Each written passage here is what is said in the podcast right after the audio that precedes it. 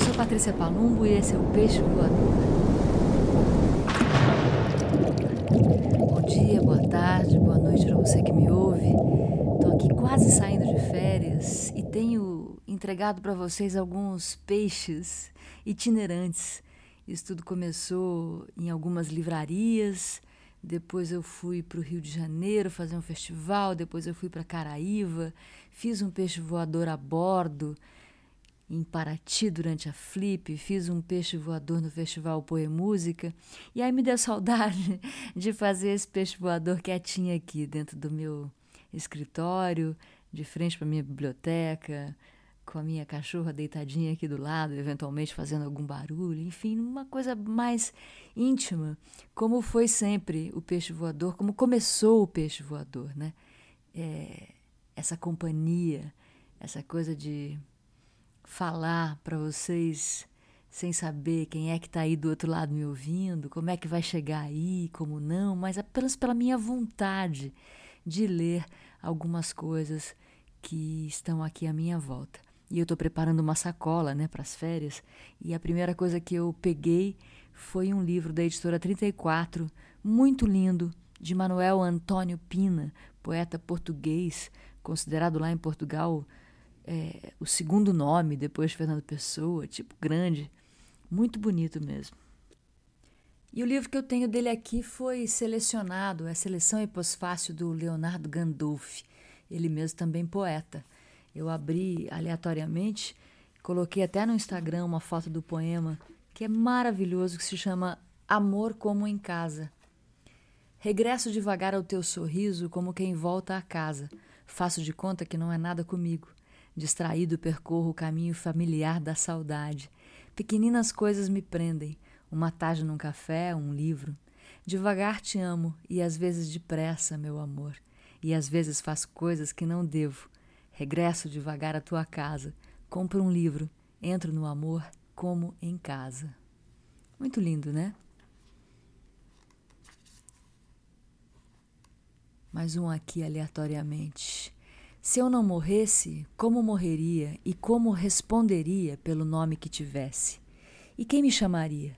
Tu não, nem ninguém antes de mim, nem depois de mim, nem do meu lado. Ter-te-ias demorado, as filhas teriam crescido, os amigos partido, e quando voltasses estaria tudo acabado. A verdade é que eu já não tinha idade, nem palavras, para esperar-te. Começava a fazer-se muito tarde e morria sozinho sem ninguém com quem falar de mim. Os sonhos da infância vagueavam inúteis pelos cantos e eu transformava-me, entretanto, em algo parecido com eles, da mesma substância. A própria casa era um erro grosseiro, não tinha paredes. O jardim onde tantas vezes florira o meu desespero não era real, era uma coisa passada. Real era o meu medo, tão real que, mesmo abrindo os olhos, não passava.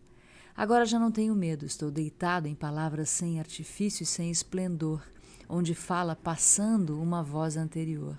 Assim morreria, talvez, se não morresse, mas como o saberia? E não o sabendo, como o ignoraria?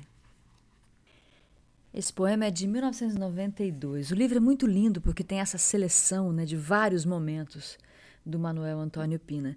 E aí do lado dele estavam os versos do capitão do meu amado Pablo Neruda, que eu amo realmente. E aí abri em ausência.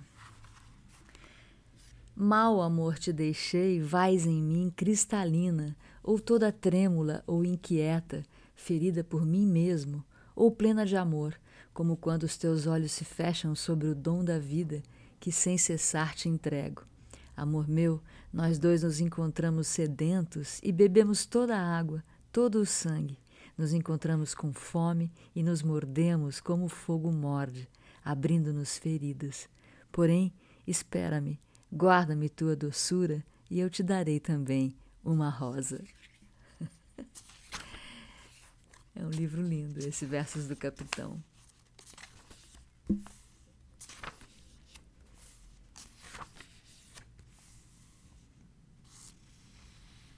O inseto, esse aqui, de uma parte dos versos do capitão que chama O Desejo. De tuas ancas até os pés, quero fazer uma longa viagem. Sou menor que um inseto. Vou por estas colinas que têm a cor da aveia e sinais pequeninos que somente eu conheço. Centímetros queimados, pálidas perspectivas. Aqui há uma montanha, dela nunca hei de sair. Oh, que musgo gigante! Uma cratera rosa de fogo umedecido. Por tuas pernas desço tecendo uma espiral, ou dormindo na viagem, e chego a teus joelhos de redonda dureza, como as alturas duras de um claro continente.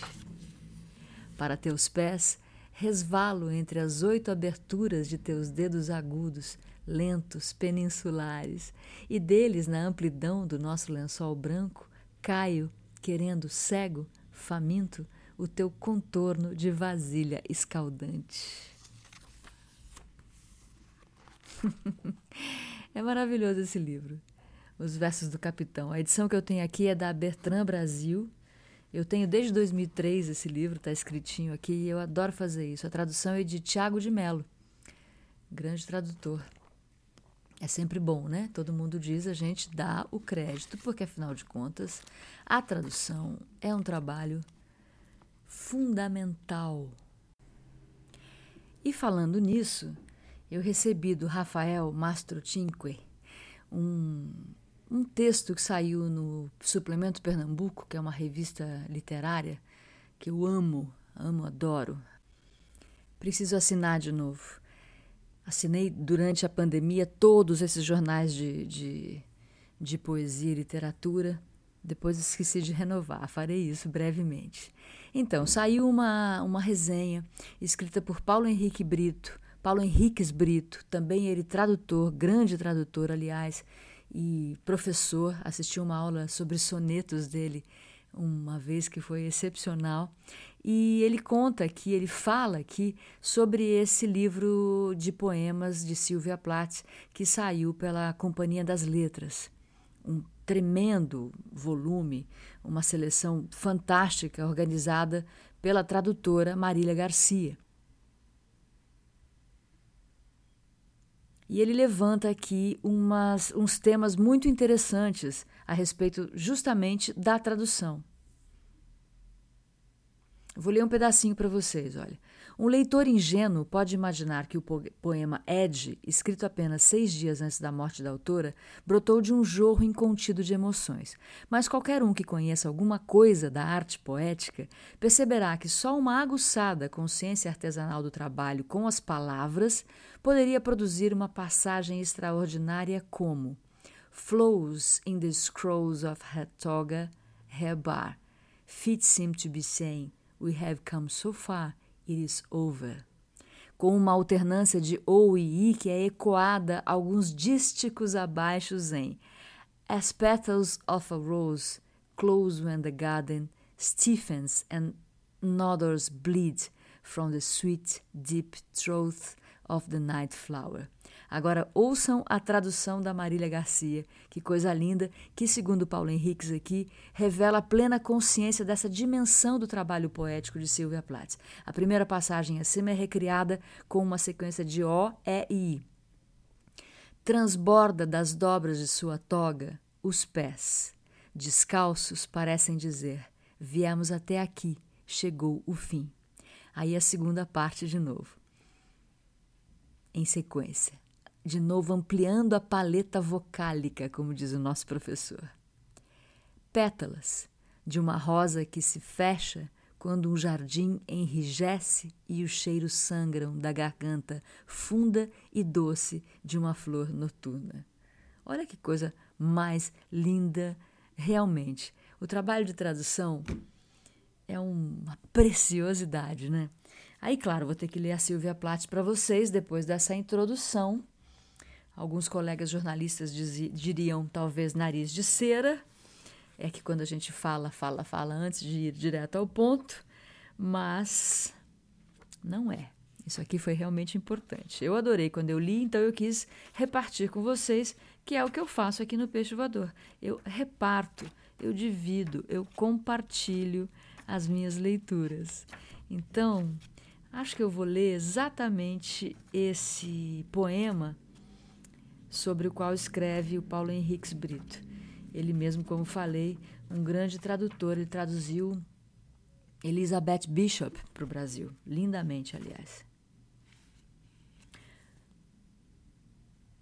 Eu ainda não achei essa, esse poema que ele falou, mas passei aqui por papoulas em outubro, vou ter que ler. Nem as nuvens ensolaradas conseguem controlar essas saias, nem a mulher na ambulância, o coração rubro, brota através do casaco para espanto geral. Um dom, um dom de amor não solicitado, por um céu pálido e em chamas, que lança seus monóxidos de carbono, nem por olhos embotados sob chapéus de feltro. Meu Deus, o que eu devo ser para que essas bocas tardias se abram num grito, numa floresta de frio, no amanhecer de centáureas? Que viagem, né? Papoulas.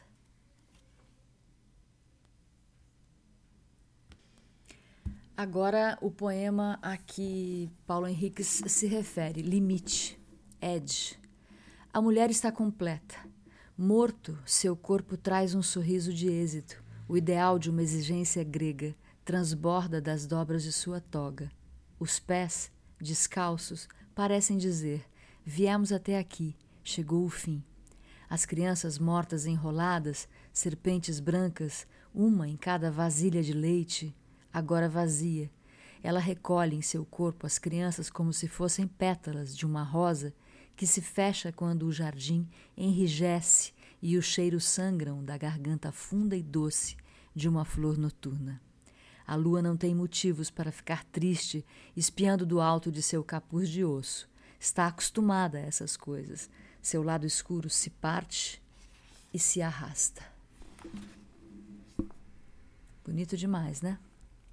Mais um livro que eu vou levar para as férias. Vamos lá, na sequência desta grande sacola que eu estou levando, vai ser só uma parte, é claro, né? Porque que eu vou ler aqui, não posso levar tantos livros assim. Lá na praia eu também tenho alguns livros meus, lá de onde eu fiz tantos episódios do Peixe Voador. Eu estou aqui falando de tradução e eu tenho Seu Dedo é Flor de Lótus, do Guilherme Gontijo Flores. Poemas de amor do Antigo Egito. Presta atenção num negócio desse. Eu já ficava entusiasmada e muito espantada com as traduções do Gontijo e fiz um, um especial aqui no Peixe Voador sobre Safo de, de Lesbos e os fragmentos todos que ele, que ele traduziu.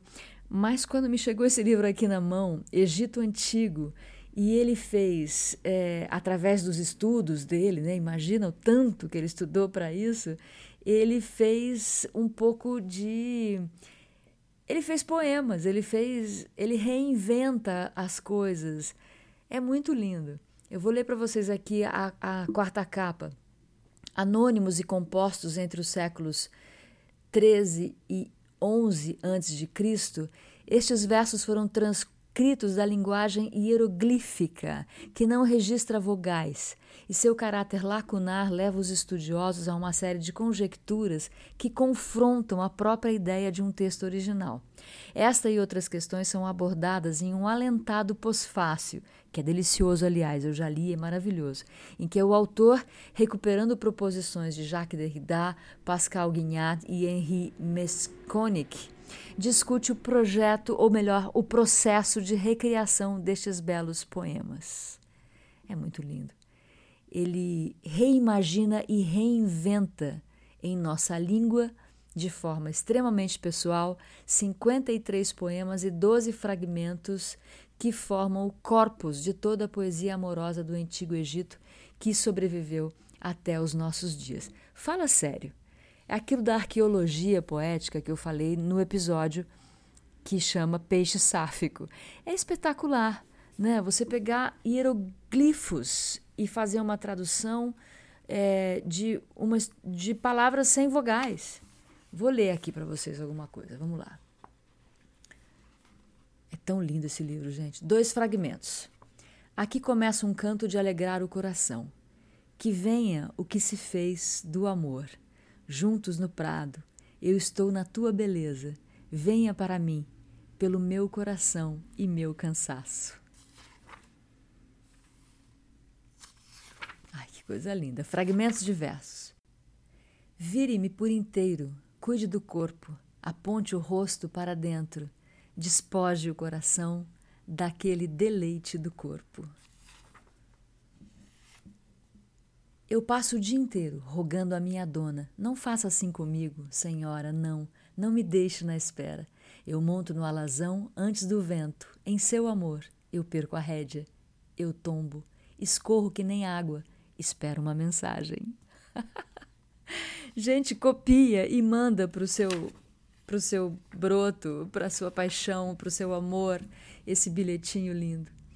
Noite será, estamos a caminho. Quero ficar num canto junto dela.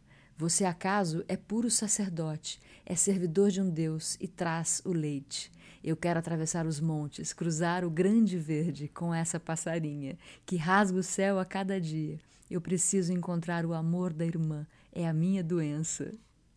Ai, gente, que coisa mais linda. E depois tem as notas, né? Maravilhosas, assim, que vem é, trazendo ainda mais sabor a essas coisas lindas. Ele diz de onde vem, de que papiro, um papiro, um fragmento. Ai, gente, é demais isso. Eu, eu amo. Eu não sei se eu já contei para vocês, mas eu fiz faculdade de história de um jeito assim um pouco trôpego, por assim dizer, porque eu fazia jornalismo ao mesmo tempo. Mas as minhas as aulas preferidas, as minhas as aulas que eu não faltava eram as de história antiga. E eu tenho até hoje os livros de história de Roma, história da Grécia, o fim do mundo antigo, o começo da Idade Média. O fim do mundo antigo para mim foi uma tristeza. o teu amor é desejado, que nem gordura e mel, que nem linho dos nobres, que nem traje dos deuses, incenso no nariz do rei, quando penetra, que nem anel no dedo, que nem mandrágora na mão de um homem, que nem a tâmara misturada à cerveja, e que nem sal que vai no pão. Nós estaremos juntos até chegar o dia tranquilo da velhice. Estarei com você a cada dia, servindo a tua mesa, que nem a serva ao mestre. Ai, que coisa mais bonita. É muito legal. Eu queria, eu queria saber de quem é. Vou procurar, certamente tem aqui a, esse crédito, né? Capa, projeto gráfico e editoração eletrônica Franciose e Malta. Muito lindo, viu, o trabalho desse pessoal aqui. Porque tem uns desenhinhos, uns risquinhos em vermelho, uns pontinhos em vermelho. Parece que a gente está mesmo olhando para um para esses hieroglifos e a o título, né, seu dedo é flor de lótus, é a tradução, claro, de um desenho que está imagino eu aqui na capa. Estou pirando nisso, mas eu creio que sim. E que lindo, né? Seu dedo é flor de lótus é sozinho um poema. Adoro. Lindo presente que eu ganhei da 34. Esse livro aqui. Queria, queria muito ter ido no lançamento, mas esse final de ano foi realmente enlouquecedor. Muitas coisas, peixe voador itinerante por aí afora. Festa do Vozes do Brasil, 25 anos do meu programa de rádio sobre música brasileira. Flip, Flip com poetas a bordo de uma escuna de casco branco, uma parceria com a Capivara Cultural, com a Círculo de Poemas, Fósforo Editora, Laranja, coisa linda, também com o apoio da Companhia dos Fermentados, também com o apoio da Toolbox. Muito, muito legal mesmo, viu? Com a presença de Juliana Perdigão e Joana Queiroz fazendo música para a gente a bordo. Esse material vai ser trabalhado e a gente vai mostrar, vou mostrar para vocês no começo do próximo ano. É, os dois últimos peixes que eu vou fazer. Ah, não vou prometer nada os dois últimos peixes, mas esse é um peixe que eu estou fazendo aqui em casa, recolhendo livros que eu vou levar para as férias. E lá da praia eu pretendo fazer mais um, porque. Ah, porque sim, né? Porque é lá da praia que vem o peixe voador, afinal de contas. E eu estava com muita vontade de fazer um peixe mais curtinho para retomar essa gostosura que é vocês tomarem um cafezinho enquanto me ouvem. Eu também peguei um livro aqui que é uma tradução, uma coletânea pequena que saiu pela Companhia das Letras, organizada pelo Shawn Usher. Cartas Extraordinárias de Amor. Uma coletânea muito graciosa traduzido pela Mariana Delfini. E eu achei Um Guincho de Dor, de Vita Sackville West para Virginia Woolf, escrito em 21 de janeiro de 1926. A Vita era casada com Sir Harold Nicholson. Era um relacionamento aberto, eles eram muito modernos para aquela época. E os dois tinham relações extras, extraconjugais homossexuais por muitos dos 49 anos que passaram juntos. Talvez tenha sido o segredo dessa longevidade. E Vita teve esse caso com a Virginia Woolf por 10 anos, se não me engano. Porque saiu recentemente, eu já li alguma coisa aqui para vocês, um livro com as cartas, né? Mas essa daqui foi escrita por Vita em Milão, em 21 de janeiro, e diz assim: Estou reduzida a uma coisa que deseja Virgínia. Compus uma carta linda para você nas horas insones de pesadelo da noite, e ela se perdeu. Apenas sinto muito a sua falta de um jeito bem simples, desesperado, humano. Você, com todas as suas cartas nada bobas, jamais escreveria uma frase tão rudimentar assim. Talvez nem conseguisse senti-la. No entanto, acredito que você perceberá uma pequena lacuna, mas talvez você a vestisse com uma frase tão estupenda que ela até perderia um pouco de sua realidade. Enquanto para mim isso é bastante evidente. Sinto sua falta ainda mais do que imaginei, e eu estava preparada para sentir bastante a sua falta. Por isso, essa carta é só um guincho de dor. É inacreditável como você se tornou essencial para mim. Eu imagino que você esteja acostumada a ouvir isso das pessoas. Que droga, sua criatura mimada. Não vou fazer você me amar mais ao me derreter dessa forma. Mas, minha querida, não consigo ser inteligente e cerimoniosa com você. Te amo demais para isso. Demais. Você não imagina como posso ser cerimoniosa com as pessoas que não amo. Elevei isso à categoria de arte. Mas você derrubou minhas defesas e eu realmente não me importo. Não vou mais te incomodar com isso. Estamos de novo em movimento e o trem voltou a chacoalhar. Preciso escrever das estações, que felizmente são muitas ao longo da planície lombarda. Veneza, são muitas as estações, mas não previ que o Expresso do Oriente não pararia nelas. E aqui estamos, em Veneza, só por dez minutos, um tempo miserável para tentar escrever. Não há tempo nem para comprar um selo italiano, então isso terá que ser enviado de Trieste. As cachoeiras da Suíça se congelaram em sólidas cortinas iridescentes de gelo, penduradas acima das pedras, tão bonitas, e a Itália toda está coberta de neve. Vamos voltar a andar. Terei de esperar até Trieste, amanhã de manhã. Por favor, me perdoe por escrever uma carta tão terrível. Como é que dizia Fernando Pessoa? Era ele que dizia? São ridículas todas as cartas de amor. E aí alguém emenda ou ele mesmo que são ridículas as pessoas que não escrevem cartas de amor. E a gente aqui vivendo esse mundo louco, desvairado, com notícias horrorosas à torto e à direito. Qualquer noticiário traz o horror na nossa cara. Desastres ambientais diários. Tudo isso que a gente sabe. Mas eu sigo dizendo que enquanto a gente puder a gente tem que seguir reverberando a beleza, reverberando o que é possível de luz para que a gente ao menos amacie os dias, né? Então, mais uma vez eu agradeço imensamente a escuta de vocês, de cada uma, de cada um que me ouve. Obrigada, Bel, minha irmã querida, minha caçula, que distribui o peixe voador aí pelo, pelas redes. E mandem alôzinhos como eu sempre peço. Você me ouviu? Gostou? Quer que eu leia alguma outra coisa? Conta aí, tá bom? O Peixe Voador é uma produção Rádio Vozes.